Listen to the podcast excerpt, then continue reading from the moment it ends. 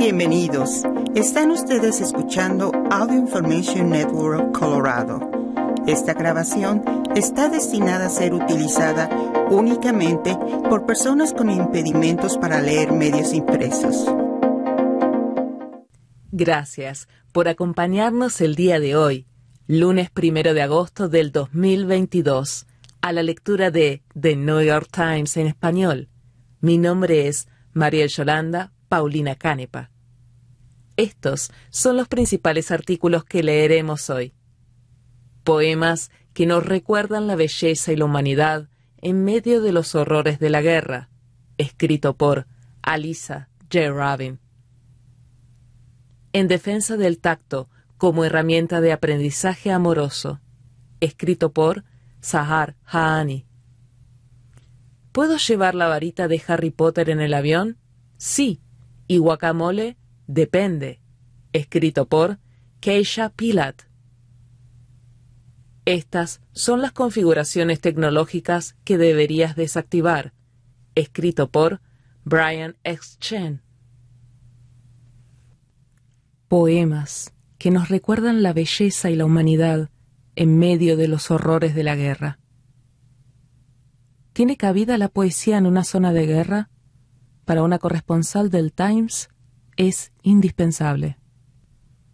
Incluso el más novato de los corresponsales sabe que no debe entrar en una zona de guerra sin la formación necesaria, el equipo correcto y el plan de salida adecuado. Pero algunos reporteros experimentados han aprendido que necesitan algo más para sostenerse durante los sombríos días y noches de carnicería. Algo que les recuerde la humanidad que hay debajo de la inhumanidad. Para algunos es la poesía. Pocos corresponsales son más experimentados que Alisa J. Rubin, que en 15 años en The New York Times ha sido jefa de oficina en Bagdad, Kabul y París, y antes de eso cubrió el conflicto en los Balcanes.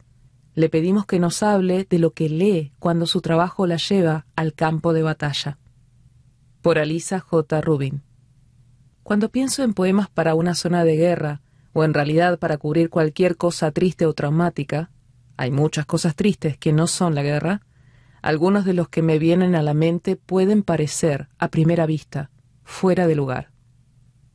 Pero cada uno de los que describo aquí nos invita a encontrar la humanidad en medio de la brutalidad, a prestar atención a los detalles y nos muestra cómo lo más pequeño puede ser infinitamente grande.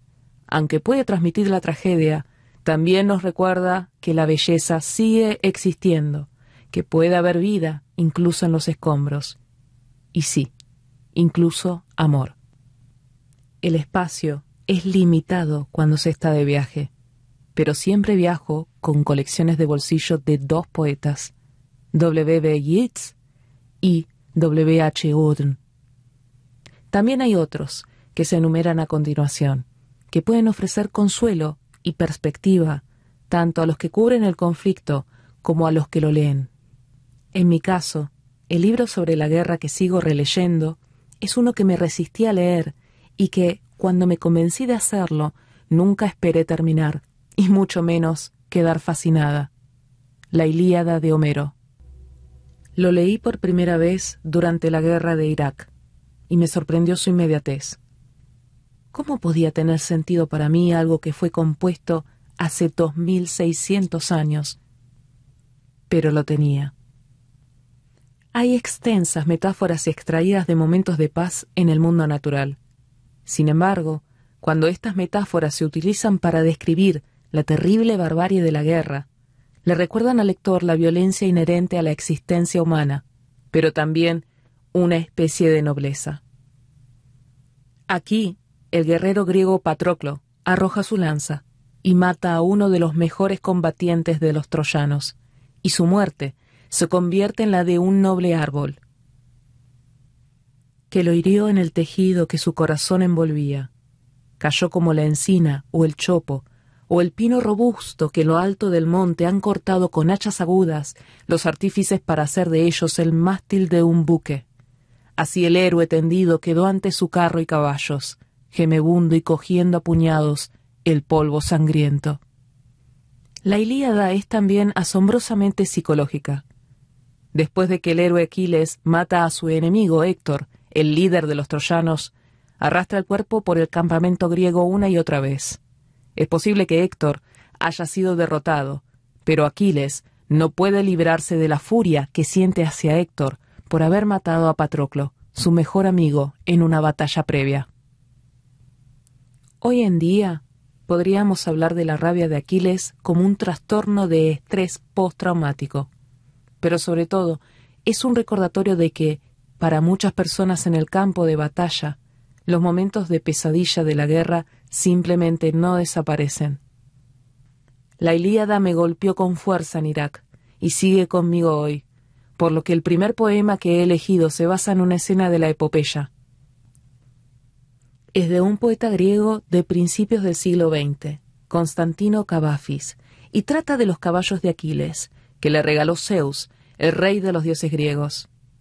Los caballos son inmortales, pero cuando ven morir al mejor amigo de Aquiles, no pueden evitar llorar.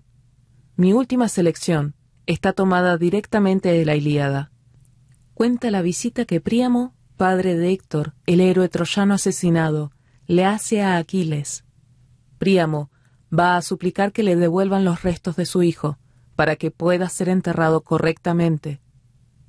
Esto será reconocible para cualquier corresponsal de guerra, sea cual sea la época y la cultura, la correcta disposición de los cuerpos de los muertos es sacrosanta. Príamo es un hombre mayor, y su valor al enfrentarse al guerrero que ha estado profanando el cuerpo de su hijo en el campamento griego y su súplica a él son un momento poderoso y conmovedor. Príamo le pide a Aquiles que piense en su propio padre, y de alguna manera, en ese momento, Aquiles es capaz de sobreponerse a su ira.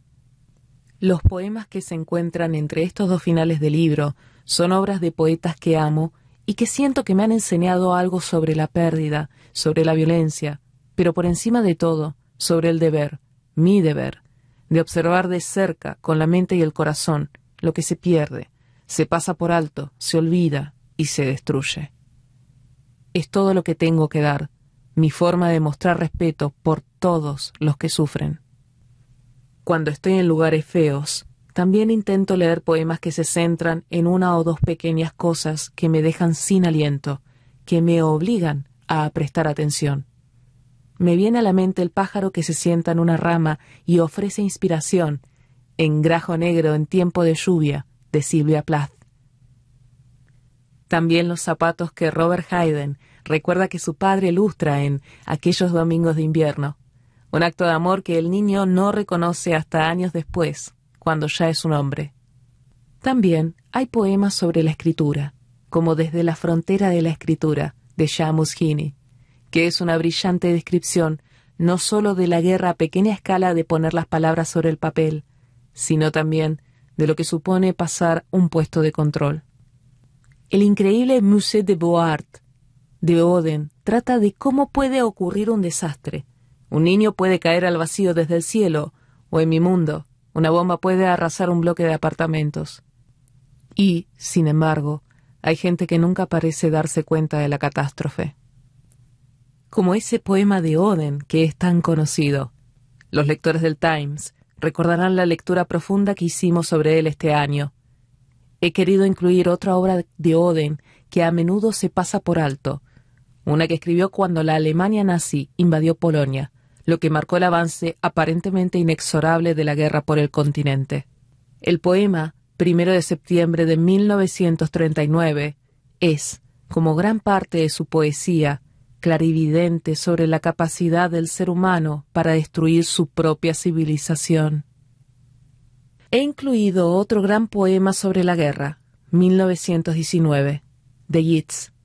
Me asombra la amplitud y la profundidad del poeta, y este poema es uno con el que he pasado muchas horas. El verso inicial te arranca de cuajo. Muchas cosas ingeniosas y hermosas ya no existen, comienza. Una estrofa posterior describe un momento de violencia en un periodo de guerra civil que borra el pasado y el presente por igual. Yeats habla de la brutalidad de los soldados en la guerra de la independencia de Irlanda hace cien años, pero yo veo los horrores de la lucha en Siria, en Afganistán, en Bosnia. Hoy los días los cabalga un dragón, la pesadilla. El sueño, una soldadesca borracha. Puede dejar que la madre, asesinada en su puerta, se arrastre entre su sangre y quedar impune. Siempre intento leer a algunos poetas de los lugares que cubro cuando estoy allí. Eso significa que a menudo he dedicado tiempo a la poesía preislámica de Irak, lamentablemente, en traducción al inglés, ya que no leo árabe. Pero últimamente, con la guerra de Ucrania y los refugiados de Europa del Este en mente, también me he sumergido en la obra de la polaca Wisława Szymborska, galardonada con el Nobel. Su poema, si acaso, resume mis sentimientos al haberme librado una y otra vez, no sólo de las amenazas que uno encuentra durante los conflictos, sino también de todas las otras cosas terribles que podrían haberme arrastrado al abismo, tanto psicológico como físico. También he dedicado tiempo a la obra de Mahmoud Darwish, un poeta palestino que escribió en su tierra natal y en Beirut y en París. Es el poeta del exilio por excelencia, un sucesor de Dante, siempre en busca del paraíso, pero condenado a vivir en una tierra rota. Me encantan sus poemas porque son muy específicos sobre los lugares. Me recuerdan que, como reportera, tengo que ser leal y fiel al lugar que cubro, y debo comprender que las personas sobre las que escribo pueden creer que esos sitios son tierra sagrada, aunque yo no pueda verlos así. Me costó mucho hacerlo en Irak, porque es una tierra de matorrales desérticos, de cuya grandeza solo me di cuenta lentamente. Pero, para la gente que entrevistaba era su hogar con defectos apenas visibles. Mientras yo veía el Tigris y el Éufrates como lentos y a veces obstruidos con basura, la gente sobre la que escribí los veía como los ríos que les dieron su lugar en la historia como Mesopotamia. Darvish escribe sobre ver las cosas como las ven los demás en su poema El ciprés ha partido, que he incluido.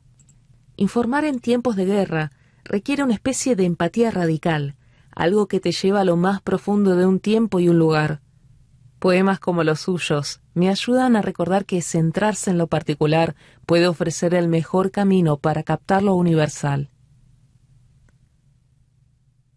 También está el viaje de los magos, quizá mi poema favorito de T.S. Eliot. Está narrado desde el punto de vista de uno de los tres reyes que llevan regalos para el niño Jesús. Para este rey, que viene de muy lejos y tiene una fe diferente, el viaje toma más de lo que da. Es sobre todo un poema sobre la duda, pero ofrece una descripción tan vívida del viaje por lugares que suenan a Afganistán o a Kurdistán, que me pareció reconocer el viaje del rey y pude imaginarme montando en camello en su comitiva.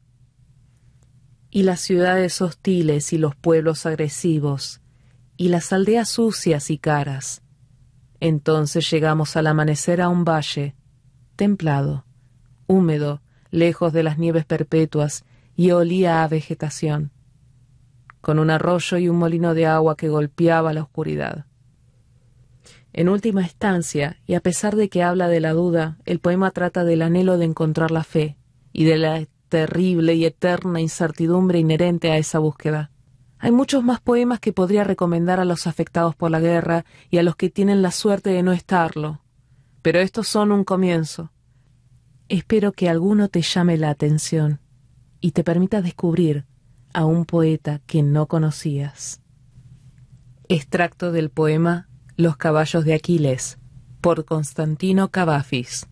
Traducción de Juan Manuel Macías. Cuando vieron que Patroclo había sucumbido, tan valeroso él, tan fuerte y joven, los caballos de Aquiles se entregaron al llanto. Les indignaba en su inmortal naturaleza el contemplar esa obra de la muerte. Extracto del poema Si acaso, de Vislava Szymborska, traducción de Abel Murcia. Ocurrió, no a ti. Te salvaste porque fuiste el primero, te salvaste porque fuiste el último, porque estabas solo, porque la gente, porque a la izquierda, porque a la derecha. Extracto del poema Desde la frontera de la escritura, de Shamus Hini, Traducción de Jorge von de Brider. Y todo es pura interrogación, hasta que alguien mueve el rifle y uno acelera, con fingida despreocupación, un poco más vacío, un poco gastado, como siempre, por ese estremecimiento del yo, sojuzgado, sí, y obediente. Extracto del poema Musée de Voir de W. H. Oden, traducción de Eduardo Iriarte. Acerca del sufrimiento nunca se equivocaron los viejos maestros, que bien entendieron su posición humana, como tiene lugar mientras algún otro come o abre la ventana a sencillamente pasear aburrido.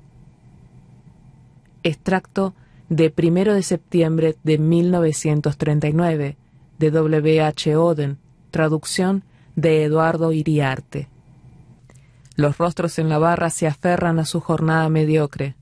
No sea que veamos dónde estamos, perdidos en un bosque encantado, niños asustados de la noche. Extracto del poema 1919 de William Butler Yeats, traducción de Antonio Rivero Tarabillo.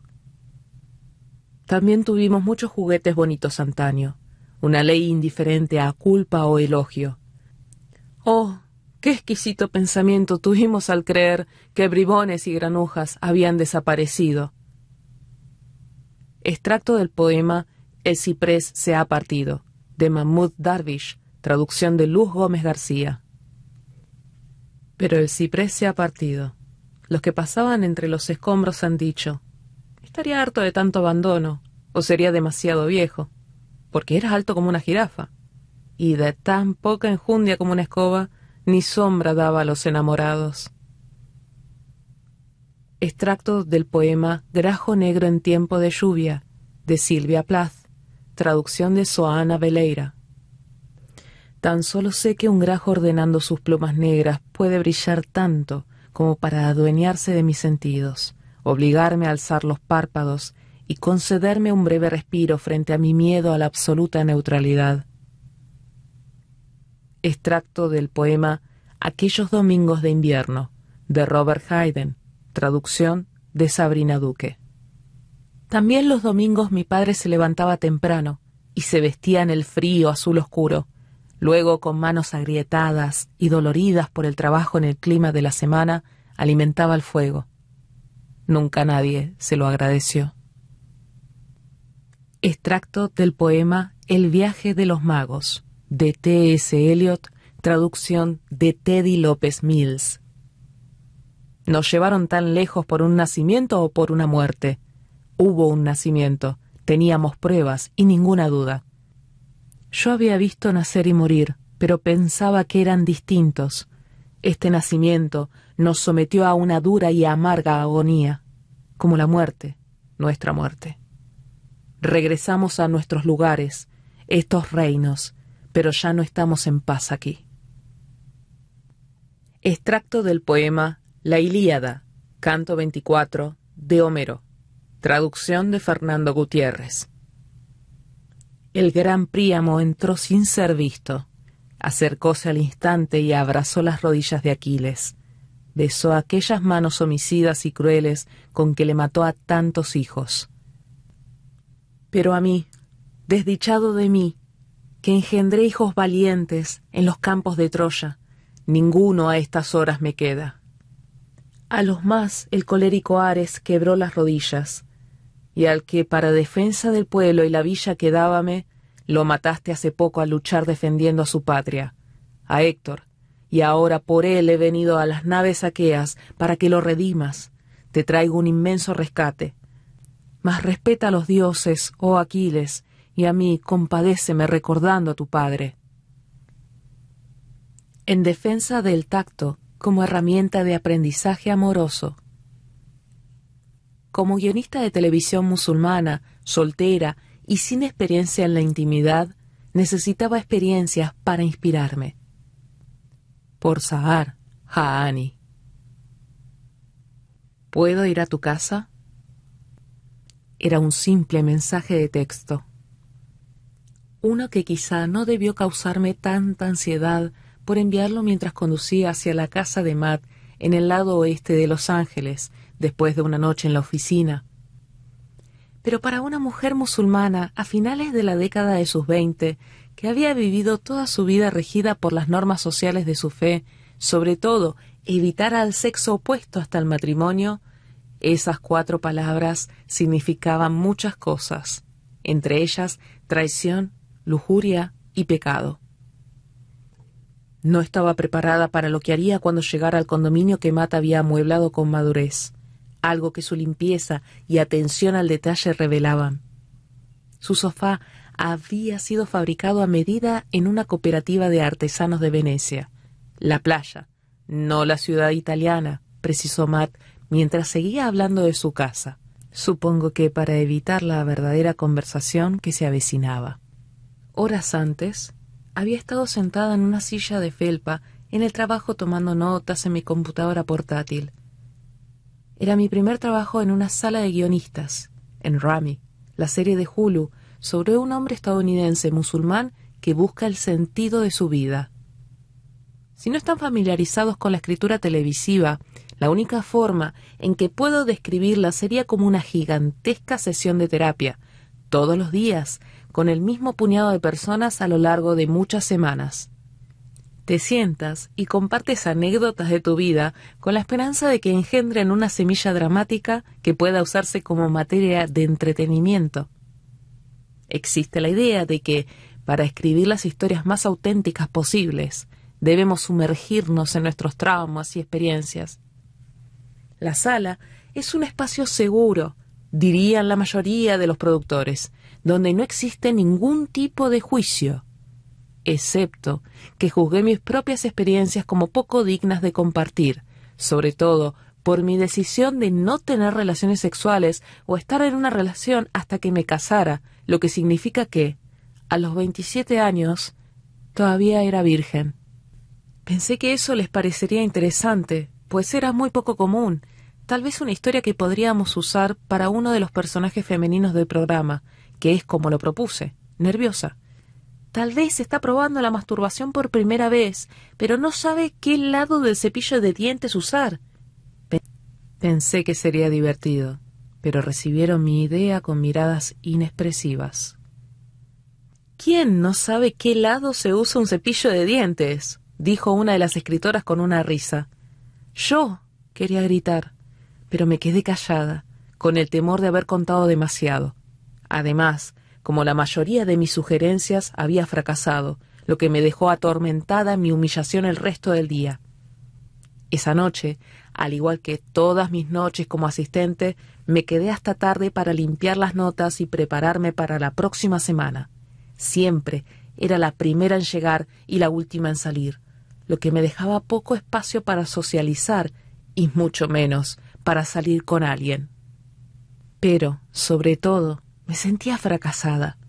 A finales de mi década de los veinte años, había dejado una lucrativa carrera en el mundo de la tecnología para convertirme en asistente de escritores, y me preocupaba no estar causando una buena impresión en la sala, no estar compartiendo lo suficiente, ni ser vulnerable como los demás. La realidad es que no tenía nada que compartir. No estoy segura de lo que me pasó, pero antes de darme cuenta estaba recorriendo los contactos de mi teléfono, tratando de averiguar a quién quería dirigirme para tener esta experiencia fabricada.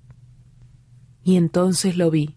Matt, un chico que conocí en mi anterior lugar de trabajo, un colega de negocios al que le gustaba la música, un niño tecnológico con gafas y calvo.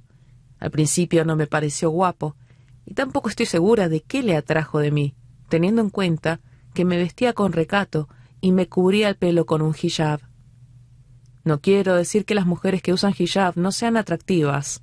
Algunos incluso nos encuentran más intrigantes por el misterio, fetichistas del hijab. Pero en aquel momento me sentía profundamente insegura y no creía que nadie quisiera estar conmigo. Además, me oponía a todo el asunto del sexo antes del matrimonio, así que no pensé que eso fuera propicio para salir con un no musulmán. No hace falta decir que había descartado a Matt a pesar de sus coqueteos hasta ese mismo momento. Pensé que Matt sería agradable, seguro, muy seguro. Él no conocía a nadie en mi comunidad y apenas usaba las redes sociales, y yo ya no trabajaba en su vecindario, por lo que no habría forma de que esto me causara problemas, lo cual era mi mayor preocupación. A pesar de querer esta experiencia, también busqué preservar mi reputación de chica musulmana intachable. Pero después de ver tres episodios completos de Age Gap Love, un programa de telerrealidad británico del que eh, ambos estábamos extrañamente enamorados, Matt se volvió hacia mí y me dijo ¿En serio? ¿Qué haces aquí? Tomé aire. Solo necesito que me toquen. Respondí.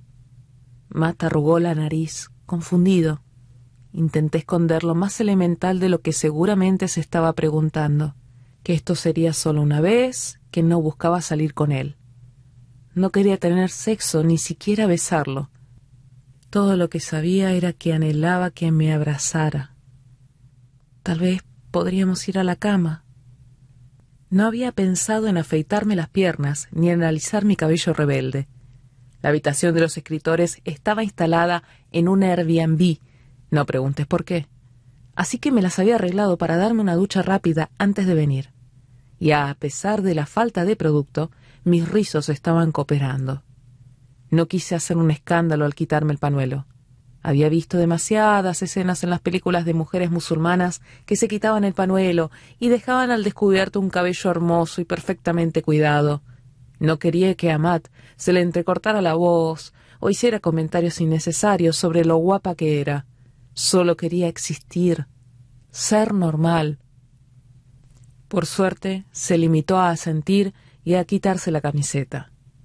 No te importa que duerma sin ella, ¿verdad? Es que tengo mucho calor por la noche. Sí me importaba, pero fingí que no. Al fin y al cabo, estaba en su casa y yo misma me había invitado. Todavía recuerdo la sensación sedosa de la funda de almohada sobre mi cabeza.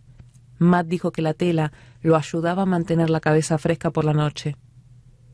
¿Qué hace la gente cuando duerme junto con otra persona? pregunté. Matt se rió. Para empezar, puedo poner mi brazo alrededor de ti. No sabía dónde poner las manos o la cabeza. ¿Las chicas duermen en las axilas de los chicos? ¿O en sus pechos?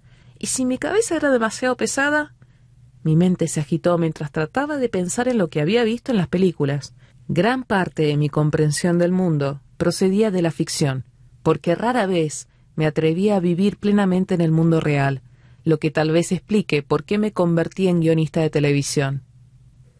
Haz lo que quieras, me dijo. Nunca me había permitido el lujo de hacer lo que quisiera, ni siquiera había tocado mi propio cuerpo de forma sensual hasta hace poco, y mucho menos el de otra persona. Pero en ese momento me sentí muy bien. Esa noche, el brazo de Matt no se apartó de mi lado y nunca se aventuró por debajo de mis omóplatos. Fue respetuoso.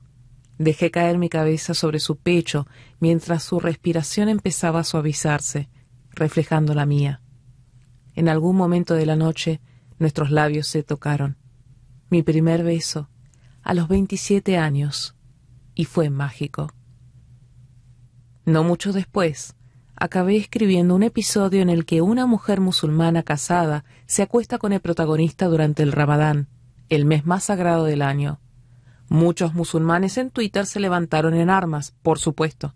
No podían entender cómo podía engañar a su marido y en una época tan sagrada. Dios no permita que una mujer musulmana pueda tener también impulsos, deseos y ganas. Todavía me preguntan si creo que ese episodio promueve el pecado. Tengo el máximo respeto por lo que nos enseña nuestra fe, pero también soy muy consciente de que soy una mujer del siglo XXI.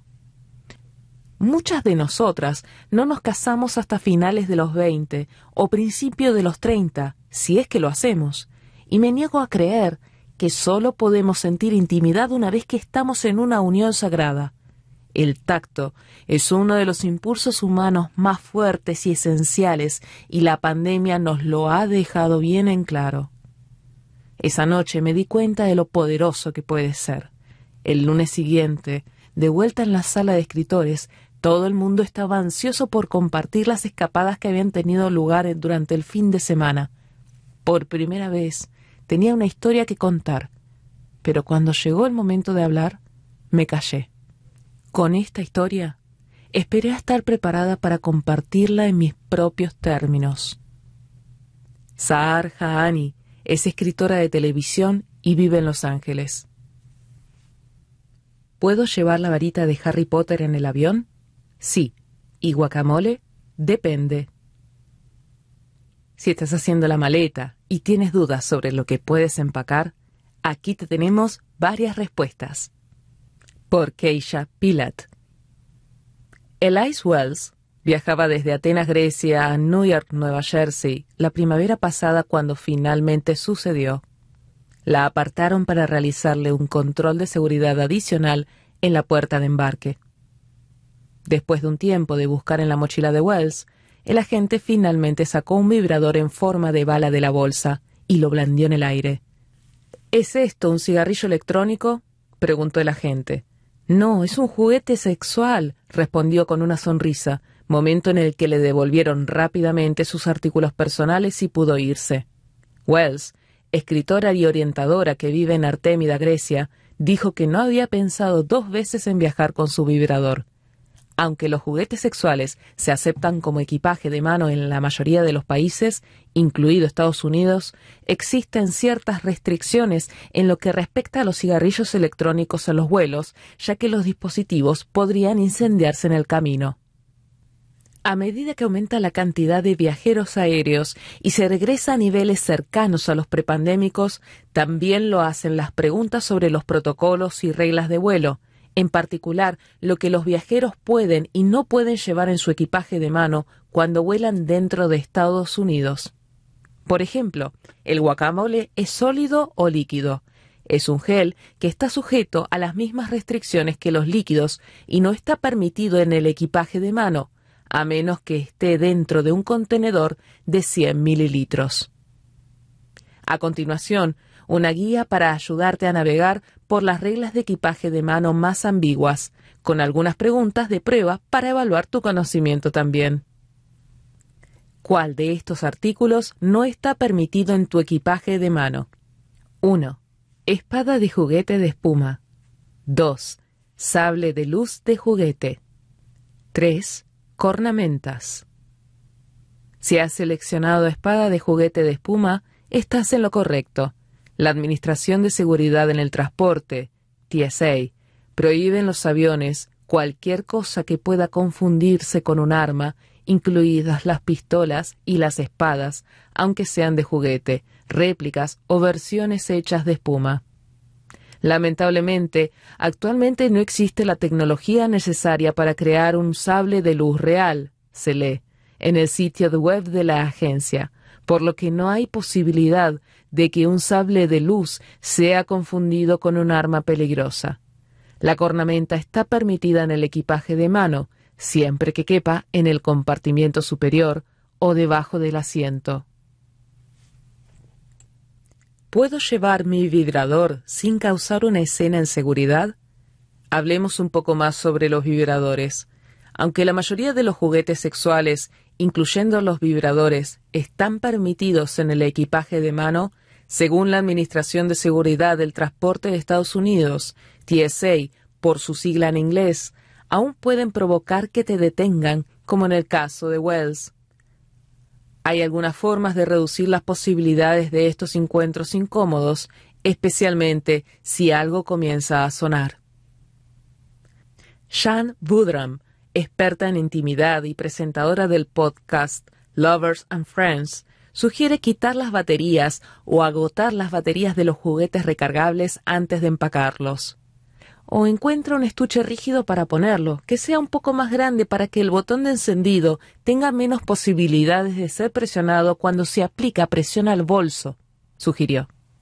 Ahora también hay vibradores con ajuste de viaje incorporados, para evitar que se disparen en un momento inoportuno como el vibrador recargable de silicona Surge, que tiene un bloqueo de viaje incorporado. De nuevo, ¿cómo es la regla de los líquidos? El error más común que vemos que cometen las personas en términos de artículos prohibidos en los aeropuertos son los líquidos, geles y aerosoles grandes en el equipaje de mano, comentó Lisa Farstein, vocera de la TSA. La regla 311 de la TSA, ampliamente publicitada, dicta que los pasajeros pueden viajar con líquidos, geles y aerosoles siempre que estén en recipientes de 100 mililitros en una bolsa resellable de 2.84 litros. Entonces, si bien una botella de agua no pasará por una revisión previa al vuelo, ¿qué pasa con algo en una categoría más nebulosa como un frasco de mantequilla de maní? Si puedes derramarlo, esparcirlo, rociarlo, bombardearlo o verterlo, es un líquido gel o aerosol, explicó Farstein. Esta es la razón por la cual el juguete Magic 8 Ball, que está lleno de líquido, no puede pasar por un punto de control de la TSA. Lo mismo ocurre con un globo de nieve. A menos, por supuesto, como señala Farstein, que sea una versión lo suficientemente pequeña como para caber dentro de la bolsa de un viajero que permite la regla 311.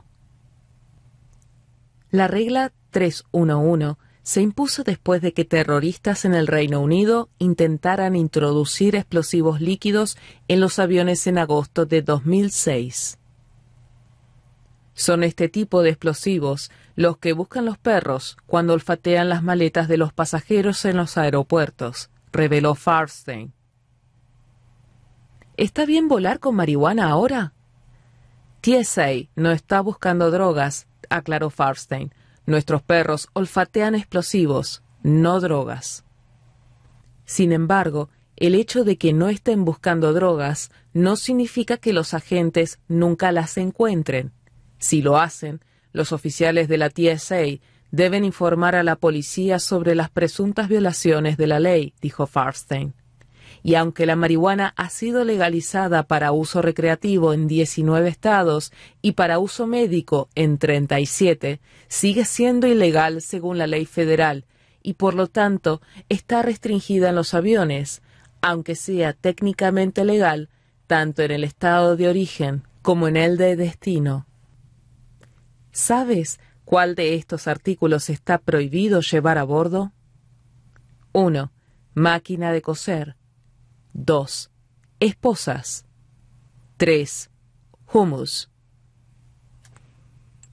Si has seleccionado humus, estás en lo correcto. Las máquinas de coser, como demostró la TSA en su cuenta de Instagram, están permitidas en los aviones. El humus, como explicó Farstein, entra en una categoría restringida. Si puedes derramarlo, extenderlo, rociarlo, bombardearlo, verterlo, dice, es un líquido, gel o aerosol. Sin embargo, si viajas con menos o igual a 100 mililitros de humus, técnicamente estaría permitido, aunque no sea muy satisfactorio. Y como aconseja la TSA, sí, las esposas están permitidas en tu equipaje de mano o facturado. No olvides las llaves y que tengas un buen viaje. Compré una planta en mi viaje, ¿Puedo llevármela a casa? Algunos amantes de las plantas pueden querer volar a casa con una nueva incorporación para su colección. Las plantas están permitidas en los vuelos nacionales siempre que quepan en el compartimiento superior o debajo del asiento del avión, según el sitio web de la TSA. Sin embargo, está prohibido regresar con plantas en macetas desde el extranjero aunque se permite un número limitado de plantas a raíz desnuda, sin tierra, siempre que cumplan con ciertos criterios establecidos por el Servicio de Inspección de Sanidad Animal y Vegetal del Departamento de Agricultura. También hay información adicional para los viajeros que llegan al territorio continental de Estados Unidos desde Puerto Rico y las Islas Vírgenes. Siempre estoy atenta a los especímenes hermosos y sanos de plantas raras, así que me gusta tomarlos cuando los veo, dijo Lexi Osterhout, estudiante de doctorado en el programa integrado de estudios moleculares, celulares y biomédicos de la Universidad de Columbia. A menudo, dijo, Sus recuerdos de plantas son compras impulsivas que recoge mientras viaja por el país o son buenos hallazgos que son asequibles de lo que serían si los comprara en Nueva York, donde vive actualmente. Envuelvo la maceta con sarán para mantener la tierra unida. La meto en una bolsa de papel y la meto debajo del asiento que tengo delante, explica. ¿Puedo llevar mi varita de Harry Potter? Si necesitas alguna aclaración más, la TSA ha facilitado una lista extensa y con capacidad de búsqueda en la que los viajeros pueden buscar cualquier artículo que les preocupe llevar. Las agujas de tejer, por ejemplo, están permitidas en el equipaje de mano, al igual que los peces vivos, siempre que estén en agua y en un recipiente transparente. Pero espera, ¿no hay una norma sobre los líquidos?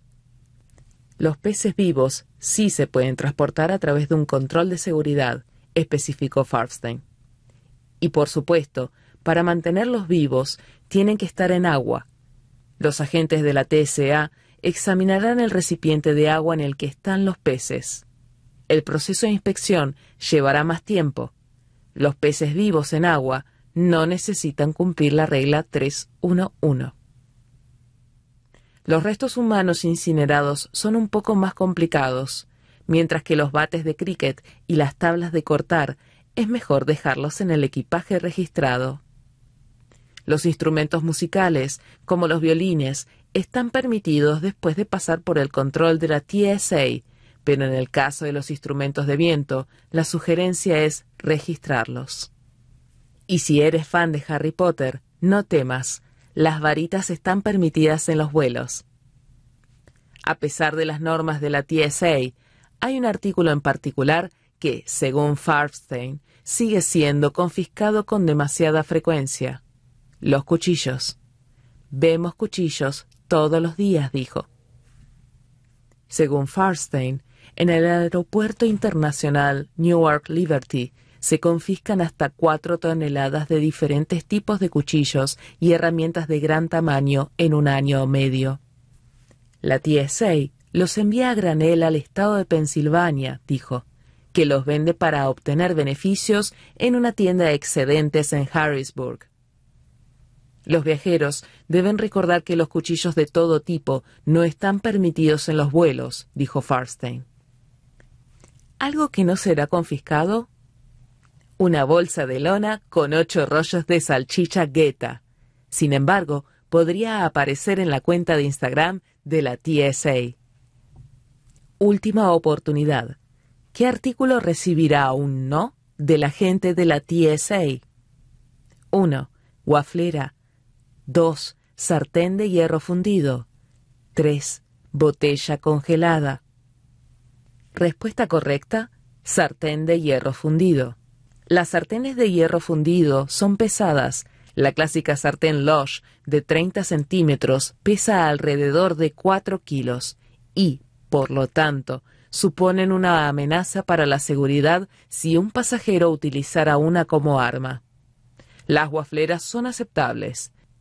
Los líquidos congelados también pueden pasar por el control de seguridad del aeropuerto, siempre que estén totalmente congelados en el momento del control.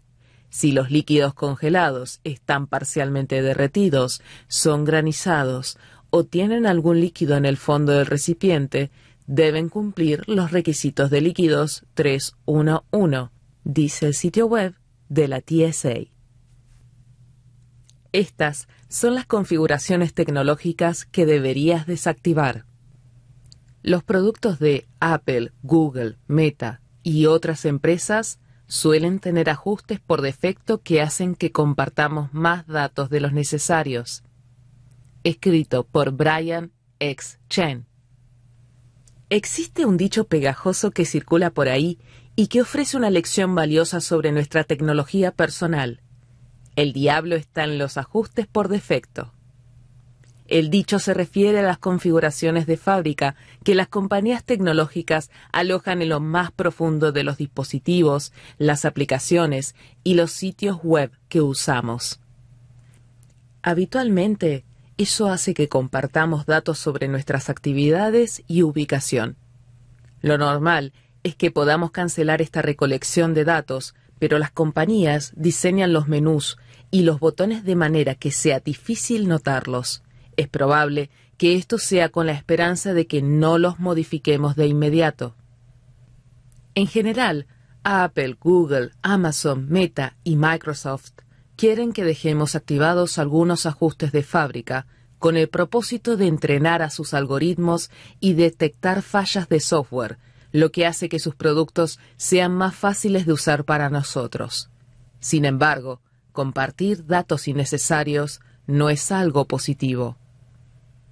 Ten en cuenta cómo varios denunciantes confesaron en 2018 que habían escuchado las grabaciones de Siri de Apple y las activaciones de Alexa de Amazon, que de manera inadvertida registró a las parejas mientras tenían sexo. La reciente revocación de la sentencia en el caso Roe contra Wade también subraya las muchas maneras en las que las mujeres pueden ser rastreadas a través de su tecnología personal cuando buscan opciones para terminar un embarazo. Así que, con cada producto tecnológico que usamos, es importante tomarnos el tiempo de examinar con detenimiento los diversos menús, botones e interruptores para reducir los datos que compartimos. A continuación, una guía simple para muchos de los ajustes por defecto que otros periodistas de tecnología y yo solemos modificar. Celulares de Apple. En los iPhone, los usuarios pueden abrir la aplicación de ajustes e ingresar al menú de privacidad para cambiar cómo comparten datos sobre su uso de aplicaciones y ubicación. Técnicamente, Apple pregunta a la gente si quiere aceptar alguno de estos ajustes cuando activan un nuevo iPhone, pero estos pasos pueden ser omitidos con facilidad. Estos consejos deshabilitarían el compartir datos. Punto número 1. Selecciona rastreo y desactiva permitir solicitar rastreo. Esto le indica a todas las aplicaciones que no compartan datos con terceros para propósitos de mercadotecnia. Punto número 2. Selecciona Publicidad de Apple y desactiva Anuncios personalizados para que Apple no pueda usar información sobre ti para mandarte anuncios dirigidos en su App Store, Apple News y Stocks. Punto número 3. Selecciona Analítica y desactiva Compartir analítica del iPhone para evitar que el móvil envíe datos del dispositivo a Apple para mejorar sus productos. Punto número 4. Selecciona Servicios de ubicación. Presiona Servicios del sistema y desactiva Analítica del iPhone y Ruta y Tráfico para evitar que el dispositivo comparta datos de geolocalización con Apple para mejorar Apple Maps. Productos de Google. Los productos de Google, que incluyen a los teléfonos Android y a los servicios web como la búsqueda de Google, YouTube y Google Maps, están vinculados a cuentas de Google y el panel de control para modificar la administración de datos está en el sitio web myactivity.google.com. Punto número 1. Para todas las tres actividades, actividad web y de aplicaciones, historial de ubicación, e historial de YouTube, elige autoeliminar para borrar la actividad mayor a tres meses.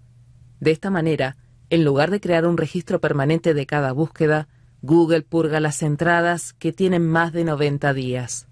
A corto plazo, de todos modos, puede hacer recomendaciones útiles con base en búsquedas recientes. Un consejo adicional para celulares Android de parte de Ryan Hager un editor en el blog tecnológico Android Police. Las versiones más nuevas de Android ofrecen a las personas la opción de compartir una ubicación aproximada en lugar de su ubicación precisa mediante las aplicaciones. Para muchas aplicaciones, como el software del clima, compartir datos aproximados debe ser suficiente y los datos de geolocalización solo deben ser compartidos con el software que los necesita para funcionar de manera adecuada, como las aplicaciones de mapas. Facebook. Los ajustes más importantes de Meta pueden ser accedidos a través de la herramienta de verificación de privacidad. dentro del menú de configuración. A continuación, algunas modificaciones importantes para evitar intromisiones de empleados y mercadólogos. Punto número 1. Para ¿Quién puede ver lo que compartes? Selecciona Solo yo para personas con acceso a tu lista de amigos y páginas que sigues y selecciona Amigos para quienes pueden ver tu cumpleaños. Punto número 2. Para cómo pueden encontrarte en Facebook, elige Solo yo para personas que te puedan buscar con el correo electrónico o número telefónico. Punto número 3. Para tus preferencias de anuncios en Facebook, desactiva las opciones de situación sentimental, empleo, puesto y educación. De esta manera, los mercadólogos no pueden enviar anuncios dirigidos con base en esta información. Las páginas y los dispositivos de Amazon. Amazon ofrece algo de control sobre cómo la información es compartida a través de su sitio web y productos como Alexa y las cámaras Nest. Hay dos ajustes que yo recomiendo mucho desactivar. Punto número 1. Amazon lanzó el año pasado Amazon Sidewalk, un programa que hace que los productos de Amazon más nuevos compartan la conexión a Internet automáticamente con otros dispositivos cercanos. Los críticos afirman que Sidewalk podría abrir accesos a las personas con malas intenciones para que manipulen los datos de la gente. Para desactivarlo en un altavoz inteligente Echo, abre la aplicación de Alexa de Amazon y presiona Más en el lado inferior derecho de la pantalla. Dentro de Ajustes, presiona Ajustes de la cuenta. Elige Amazon Sidewalk y mueve el interruptor hacia la posición de apagado. Para una cámara Ring, en la aplicación Ring, presiona el icono con las tres líneas en la parte superior izquierda y presiona centro de control y luego presiona Amazon Sidewalk y desliza el botón hacia la posición de apagado. Punto número 2. En el sitio web de Amazon, algunas listas de compras, tales como artículos guardados en una lista de deseos, son compartidos con el público por defecto, que puede ser información reveladora. Visita la página de tus listas y configura cada lista de compras como privada. Windows de Microsoft. Las PC con Windows vienen con una gran cantidad de ajustes activados de fábrica para compartir datos que ayudan a que Microsoft, así como los anunciantes y sitios web, puedan aprender más sobre nosotros. Los interruptores para apagar esos ajustes están en el menú de Ajustes, Ahí basta con darle clic en Privacidad y Seguridad y después en General. No obstante, el peor ajuste por defecto en Windows no tiene nada que ver con la privacidad. Cuando Kimber Streams, quien edita en Wirecutter, prueba nuevas computadoras portátiles, uno de sus primeros pasos es abrir el menú de sonido y seleccionar sin sonidos para silenciar los muchos y molestos timbres que se reproducen cuando algo sale mal en Windows. Brian X. Chen es columnista de tecnología de consumo, reseña productos y escribe Tech Fix, una columna sobre cómo resolver problemas relacionados con la tecnología. Antes de unirse al Times en 2011, reportó sobre Apple y la industria inalámbrica para Wire, arroba BX Chen. Gracias por acompañarnos en esta edición de The New York Times en español. Mi nombre es Mariel Yolanda Paulina Canepa. Si ha disfrutado de este programa, por favor suscríbase a nuestro servicio gratuito en nuestra página web www.aincolorado.org o llamando al 303-786-7777.